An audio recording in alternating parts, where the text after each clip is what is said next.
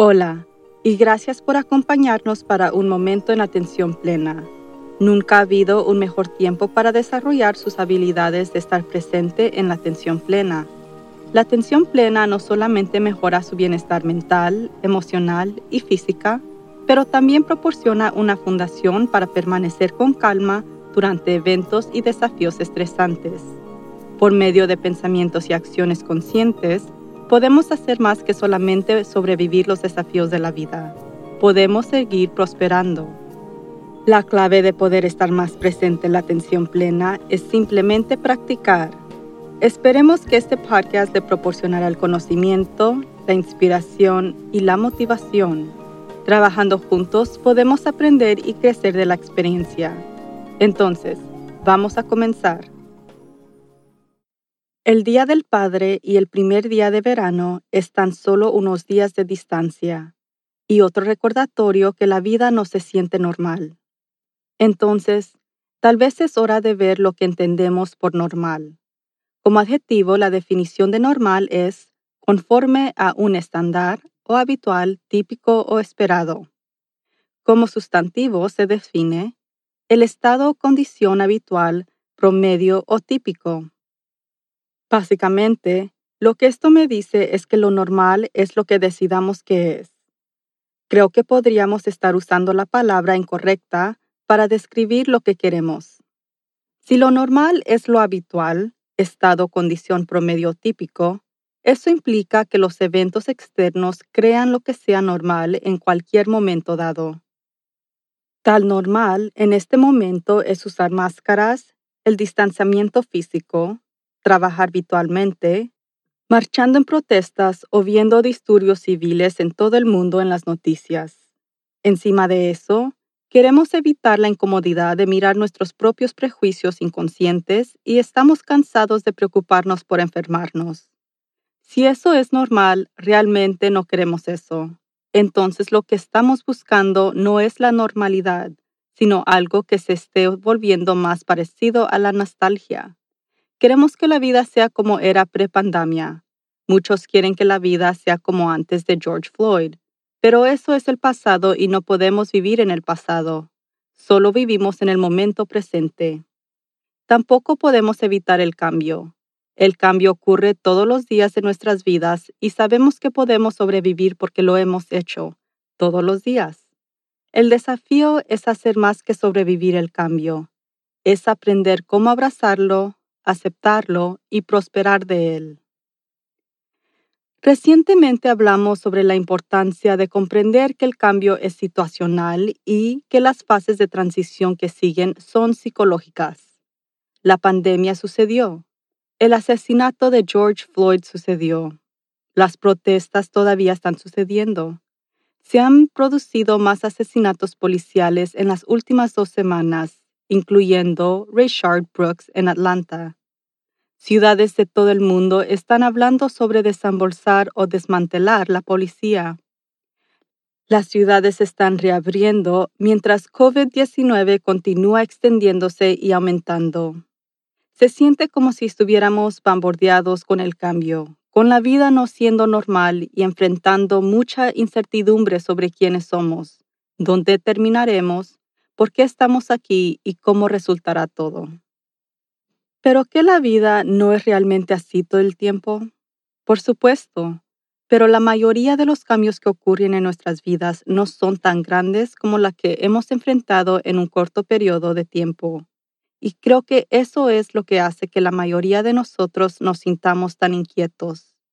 Y en estas circunstancias inusuales, estamos pasando por múltiples fases de transición simultáneamente antes de haber tenido la oportunidad de dejar de lado lo que hemos perdido. Nos sentamos un rato en neutral y luego miramos hacia nuevos comienzos. Esto hace que muchos permanezcan en alerta máxima esperando que el otro zapato caiga. Pero esto no nos sirve y no nos ayuda a servir a otros. Un mejor enfoque podría ser centrarse en lo que queremos que sea la nueva normalidad no podemos decidir eso para el mundo, pero podemos decidir por nosotros mismos. Sin embargo, no podemos hacer esto. a menos que estemos centrados y tranquilos para que las hormonas del estrés no nos inunden con la necesidad de actuar sin pensar. Para adaptarnos o aceptar el cambio, tenemos que utilizar dos componentes en nuestras mentes. Uno es el lado racional que puede analizar, evaluar y comparar. Pero el lado racional de nuestros cerebros también puede analizar en exceso, pensar demasiado y crear problemas donde no necesariamente existe uno. Y este aspecto del cerebro no puede hacer una cosa muy importante que necesitamos, que es motivarnos. Necesitamos nuestro componente emocional de la mente para hacer eso. Necesitamos incorporar el amor, la empatía, la compasión y la lealtad a nosotros mismos o a otros para motivarnos. Y todo esto existe en el hogar de las emociones. Pero ese aspecto emocional de nuestras mentes también busca gratificación instantánea placer en lugar de dolor, el consuelo y la certeza. Considere cuando está estresado y se dirige al congelador para esa pinta de nieve. El lado racional de su cerebro comienza a decirle por qué eso no es una buena idea, de que se arrepentirá de las calorías adicionales o las altas cantidades de azúcar que está a punto de consumir. Pero el lado emocional del cerebro le dice, no me importa, solo quiero sentirme mejor y punto. Si eso no suena lo suficientemente desafiante, nuestras mentes en duelo hay un factor más que entra en juego aquí, y eso es el autocontrol. El autocontrol va más allá de la fuerza de voluntad, ya que es realmente basado en nuestra capacidad de control de sí mismo. Desafortunadamente, tanto la fuerza de voluntad como el autocontrol son recursos agotables y no tenemos una cantidad infinita. Tendemos de comenzar el día como personas llenas de autocontrol, si estamos bien descansados y bastante contentos. Pero después se agota durante todo el día. Al final del día, puede que no le quede ni una gota de autocontrol. Y eso ciertamente no es bueno para tomar decisiones o escuchar mal noticias. No puedo soportarlo más. Es una reacción común a cualquier desafío que ocurre tarde en el día o la noche. El autocontrol se está agotando, desde hacer frente a los miedos hasta controlar nuestros gastos y tratar de concentrarnos en instrucciones. Cuando las personas intentan cambiar las cosas, generalmente están jugando con comportamientos que se van vuelto automáticos. Y para cambiar esos comportamientos requiere una cuidadosa supervisión por parte de la parte racional de nuestros cerebros. Cuanto mayor sea el cambio, más trenará el autocontrol por lo que se vuelve mucho más claro el por qué podemos sentirnos cansados y desgastados a ese punto. Cuando agotamos nuestro autocontrol, lo que realmente agota son los músculos mentales necesarios para pensar creativamente, concentrarse, inhibir los impulsos y persistir ante la frustración o fracaso. Estamos agotando precisamente los músculos mentales necesarios para hacer o manejar un gran cambio. Y esto es lo que hace que el cambio se sienta difícil. Es difícil porque estamos agotados. Pero hay varios pasos bastante simples que podemos tomar para reducir nuestro agotamiento y recuperar nuestro control de autoestima. El cuidado personal está en la parte superior de la lista, por supuesto. Duerma lo suficiente, haga ejercicio, coma sanamente y practique la atención plena y la meditación. Si no quiere meditar formalmente, al menos practique ejercicios de respiración. Hay mucho en el mundo en este momento que tiene el potencial para molestarlo, enojarlo y frustrarlo. Y a medida que pasan los días y se disminuye el autocontrol, es fácil caer en comportamientos reaccionarios o dañinos. Si trabajara para sostener su autocontrol durante todo el día con cuidándose, las probabilidades son mucho mejores en manteniendo cierto autocontrol incluso al final del día. Dedique un tiempo a concentrarse en lo que va bien. He encontrado muchos aspectos del cierre que quiero que sean parte de mi vida ahora, incluyendo la desaceleración un poco, tomar más tiempo para apreciar y disfrutar aspectos de mi vida que había dejado caer en la acera, centrándome tanto en el trabajo.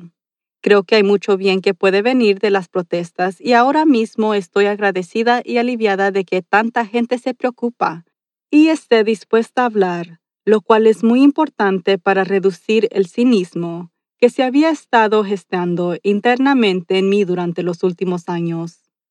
Ahora, ¿qué puede traer a la luz usted? Otro paso útil es evitar discusiones o consumir eventos actuales al final del día.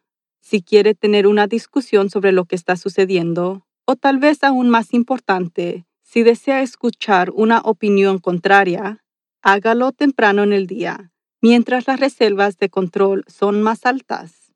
A medida que los eventos continúan ocurriendo y las circunstancias cambian, también es útil hacer un balance de sus propios cambios personales ¿Necesita cambiar algo ahora en respuesta a los cambios que ocurren a sus alrededores? Tal vez sí o tal vez no. Si lo hace, no intente hacer grandes cambios todos enseguida. Tome pequeños pasos hacia el cambio y monitoree tanto su estado emocional como su razonamiento. Está pensando demasiado o inventando historias, los cuales hacen que todo parezca peor que lo es en realidad está corriendo por la ira o la emoción sin escuchar a su lado racional? ¿O quizás está tratando de planificar cada paso que debe tomar en los próximos dos meses para realizar con éxito cualquier cambio que intente? Eso no puede funcionar en este momento porque ninguno de nosotros tiene idea de lo que podría ocurrir en los próximos dos meses. Entonces, tome pasos de bebé solamente. ¿Qué puede hacer hoy para comenzar a trabajar hacia el cambio al que apunta? Por ahora, no podemos predecir lo que sucederá, pero podemos manejar nuestras propias emociones, cuidarnos nosotros mismos y crear hábitos saludables para apoyarnos a través de lo que se nos presente. Podemos también pasar un tiempo considerando cómo queremos que sea nuestra normalidad. Lo animo a reformular su idioma la próxima vez que diga, Solo quiero que las cosas vuelvan a la normalidad. Ese barco ya se ha navegado más o menos, como dicen. En cambio, cámbielo a ¿qué quiero que sea normal para mí? Ahora. Luego puede comenzar a hacer cambios para alcanzar esa normalidad, su estado o condición típica dentro del contexto de cualquier cambio o desafío que pueda enfrentar. Mantenernos en un estado relajado es más crítico ahora que nunca para mantener nuestro sistema inmune fuerte y para manejar nuestras emociones a medida que los eventos mundiales continúan a desarrollarse. Vamos a cerrar con un par de momentos relajantes. Siéntese derecho con los pies apoyados en el piso. Cierre los ojos o si prefiere suavice su mirada. Relaje todo su cuerpo desde la parte superior de la cabeza hasta los dedos de los pies. Respire profundamente por la nariz y suspire con alivio con la exhalación.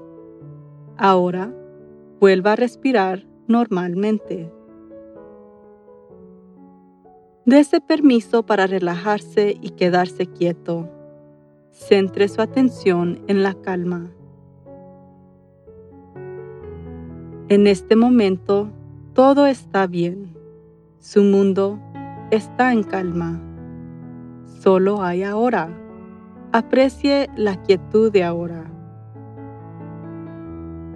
Pase un poco de tiempo simplemente sentado en un estado de relajación completa, disfrutando los segundos de calma a medida que pasan.